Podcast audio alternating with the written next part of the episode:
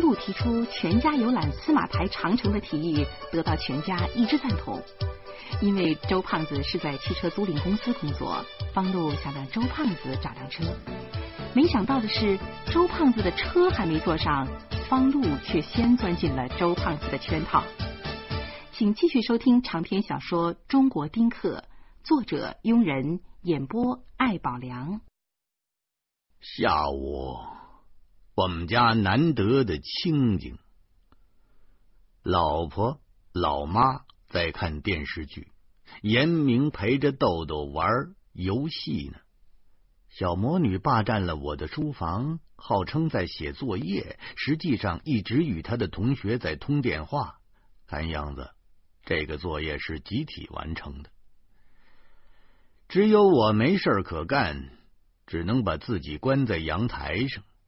我已经成了过街老鼠，家里没我的地方了，唯一的去处就是阳台了。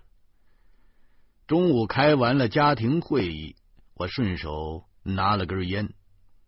严明凶巴巴的说：“当着孩子的面不能抽烟的。”嗯。是我的家，我虽然不愿意跟他一般见识，但是道理总得讲讲吧。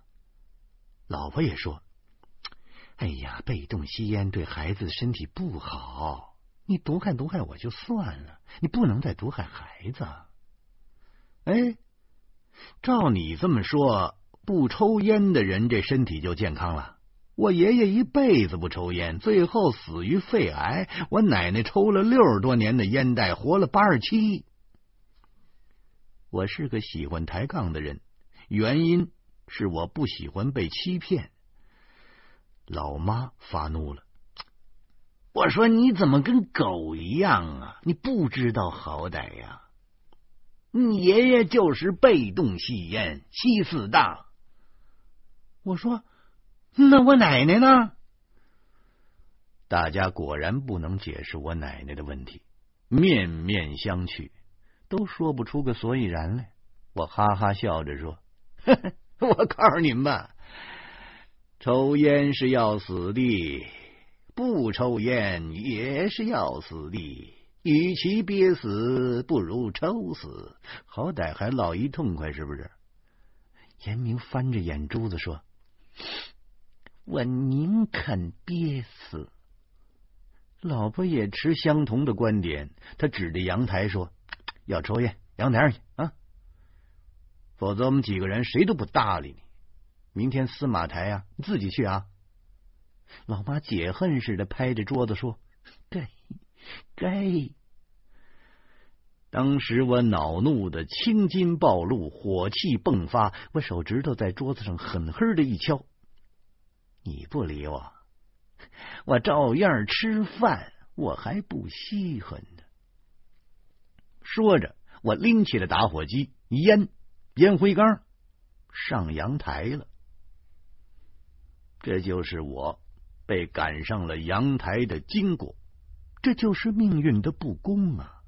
我这个家的户主，房子家具都是我挣出来的。可我居然连在正式场合抽烟的权利都没有了，其原因是两个加起来不到十五岁的孩子，凭什么要让我让着他们？后来周胖子来电话了，我跑了出去，尴尬暂时缓解。处理完周胖子的事儿，回到家之后，我又想抽烟了，于是只好带着本书躲上了阳台。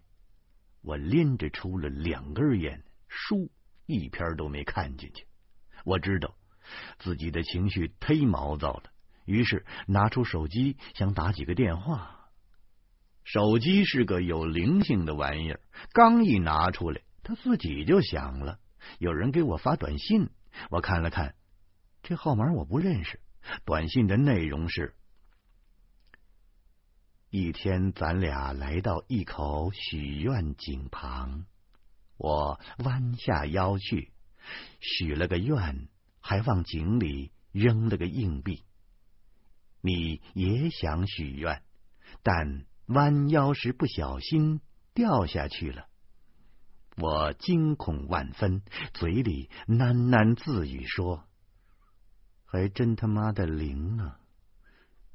我气的，我气的扑哧一声就笑出来了。我马上拨回去，没想到徐大光在手机里哈哈大笑了。怎么怎么样？怎么样？今今今今今今天吧。我说，你不好好的在看守所里接受改造，你你还有心发短信呢？你我很奇怪呀，这看守所里好像不能够使手机呀。我是我这和警察都都混成朋友了，这就是警察哥们的手机。哎，以后有事找我就打这电话，听见没有？就打这电话。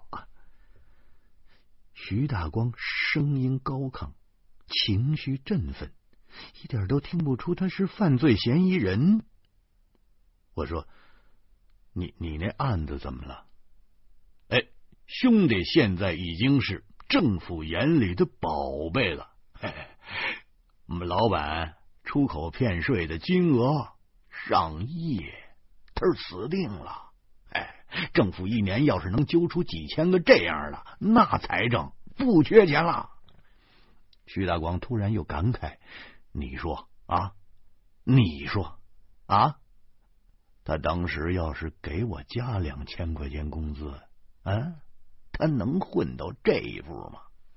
这才叫占小便宜吃大亏。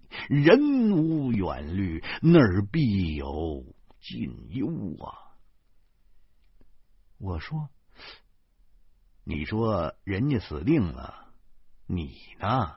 喂，我有立功表现呢，没大事了，弄好那就是一缓刑。哎，我的事那就算了。嘿嘿。我放心了，我我们家宝宝怎么样了？哎，别忘带去打针啊！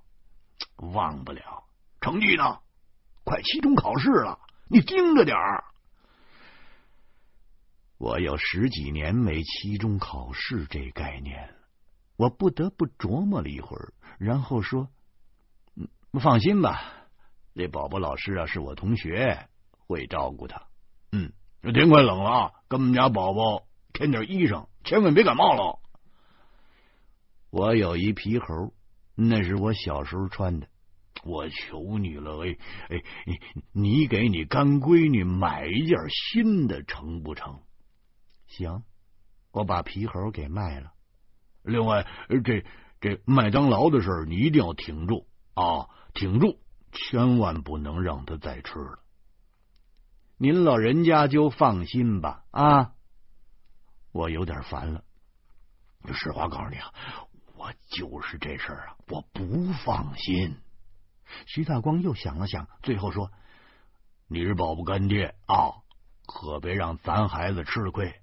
咱孩子老实，你们家孩子老实。”我由衷的叹了口气。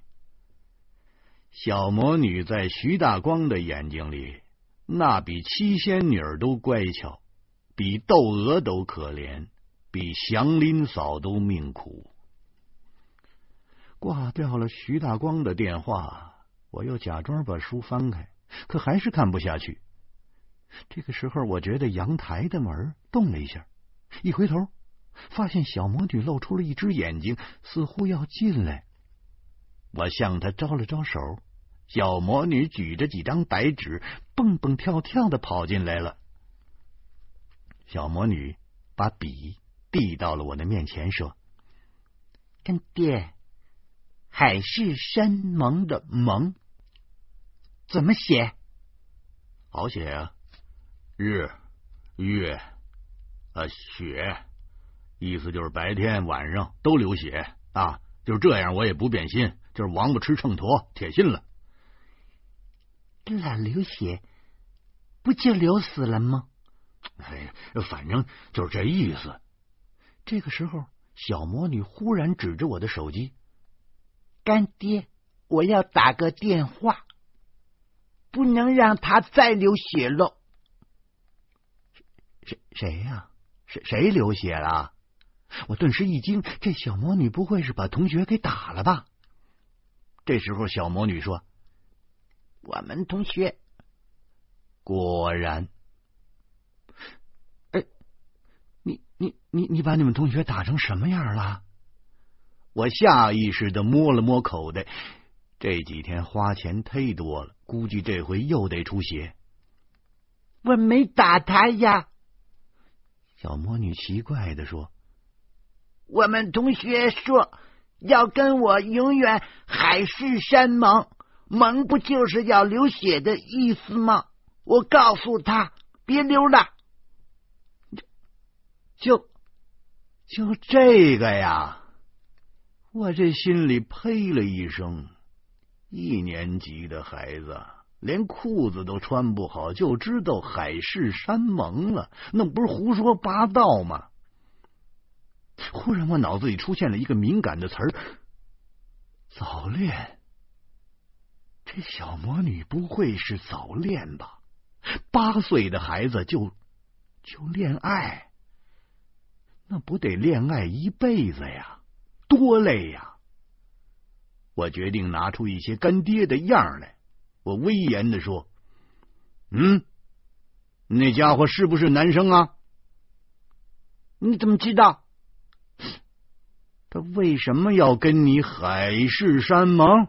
嗯，我越发紧张了。我也不知道，反正电视剧里都这么说，我们也这么说。干爹，你说说，人为什么要？”海誓山盟，小魔女的表情很疑惑，估计是真不知道。我咬着槽牙，思索了好几分钟，好像解释这个问题比写一本小说还要难。最后，我硬着头皮说：“这个，这海誓山盟啊，是大人物事啊，小孩就应该上学。”说到这儿。我立刻意识到自己的表白有问题。小魔女认为上学出色的孩子都是笨孩子，我于是马上改口说：“，这小孩啊就应该干小孩的事啊，学本事啊，玩啊，锻炼身体啊，吃好吃的啊，等你长大喽，再想。”海誓山盟的事儿啊，像干爹一样大吗？小魔女认真的说：“我说那也用着，哎，干爹都三十多了，就不会海誓山盟了。等你到了啊一十八岁啊，就能想这事儿了。你现在还小，这小孩的最大任务就是吃饭。我知道自己在胡说，可我不胡说。”我又能说什么呢？这个时候，小魔女的眼睛又开始闪光了。吃麦当劳吗？不宜吃麦当劳。奶奶回来了啊！今儿咱们家吃涮羊肉。我使劲的哼了一声。小魔女果然害怕了，逃出了阳台，再也没敢回来。老妈是个大救星。她帮着我们料理了午饭，然后把晚饭也接手了。我把躺椅搬到了阳台上，盖着毯子，美闷的睡了一下午。大约五点多的时候，周胖子来了电话，号称面包车已经开出来了，明天上午来接我们。我又上网查了查司马台的情况，然后让老婆准备一千块钱作为旅游经费。吃过晚饭，我和老婆跑到了超市，买了一大堆食品。在之后，我们准备了手电、水果刀、照相机、电池、指南针等旅游用品。当天晚上，为了庆祝豆豆有惊无险的度过了水痘关，为了欢迎老妈从四川回京救驾，我和老婆完成了十几天以来的第一次做爱。泄气的是，仅仅五分钟就完事儿了。老婆埋怨我是心比天高，命比纸薄啊！我说，我前几天呐，在药店里看见万艾可了，应该买盒试试。老婆气恼的揪着我的耳朵说：“你找别人试吧。”说着，他又使劲看了看电话，我立刻就想到了李爱家。第二天早晨，我们背着大包小包，浩浩荡荡的跑到小区的停车场去找周胖子。可气的是，这家伙居然还没到。我在电话里破口大骂，周胖子不好意思的说：“这这等着等我等我把衣裳穿好了，马马马上就去了。”九点钟，周胖子高举着十张油饼，兴高采烈的从小区外跑进来了。我指着表喊：“我们都等四十分钟了。”我们周胖子笑着说：“ 我我怕你们没没没没吃早点，这不是专门给你们买油饼去了吗？这不是不是？”说着，他把油饼举到老妈的面前，亲昵的说：“老妈，这是糖油饼，您尝尝。”老妈感动的热泪盈眶，满口的谢谢谢谢。碰上这么个朋友，谁都没办法。我不耐烦的挥着手说：“赶赶赶紧走，赶紧走，车上吃啊！”周胖子说：“我想省几块停车费，车在外面马路上呢。”老婆痛骂这周胖子是守财奴，周胖子却说。等你们要是有孩子，肯定比我还抠门的。我和老婆懒得搭理他，率领着大家冲出了小区。面包车是十个座的，绰绰有余。老婆严明他们坐在后面，车厢里充满了油饼的香气。我上了副座，指着大街问：“知道司马台在哪儿吗？”周胖子拍着胸脯。那嘴角一直都咧到腮帮子上了。我都开了十年车了，我还不知道司马台不就是在涿州吗？我一愣神儿，什么？这司马台几时搬到涿州去了？这个时候，老婆在后座上哈哈大笑起来。小魔女问他干妈为什么发笑，老婆说。都说老马识途，那是以前的马，现在的马已经退化了。小魔女不清楚老婆在骂谁呢。周胖子自然明白，大大咧咧的说：“ 有什么可笑的？啊，有什么可笑的？我是逗你们玩呢。哼司马台不在涿州，在廊坊。这一来。”老婆笑得更厉害了，我怒吼着说：“还狗房呢，还廊坊！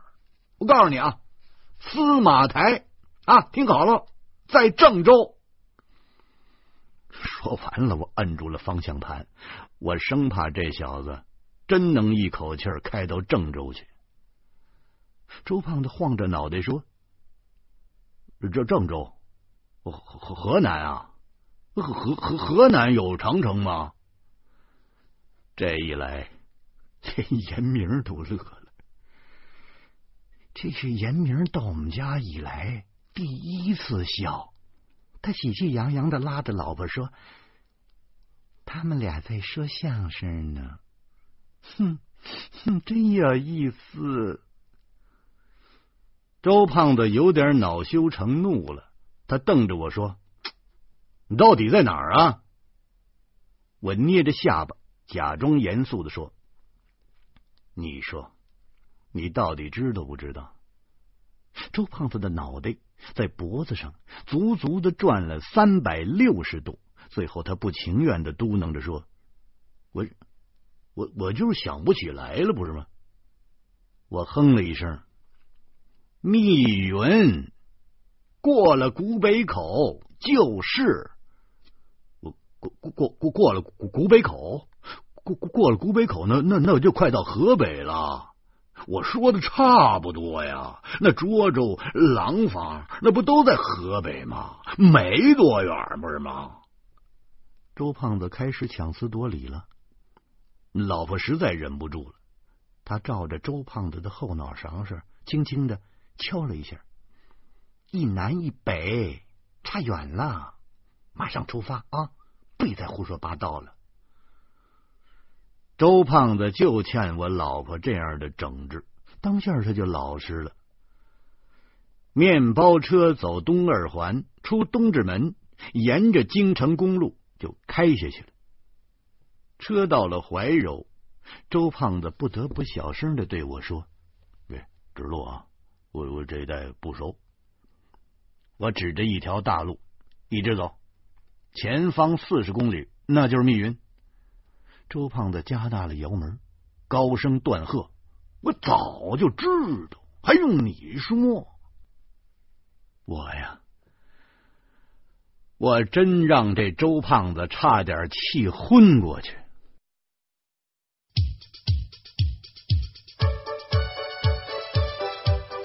方路率领全家终于登上了万里长城最险要的一段司马台长城，一家老小已是疲惫不堪。面对前方险峻的山势和漫长坎坷的路途，方路感到了几分后怕。欢迎您明天同一时间继续收听长篇小说《中国丁克》。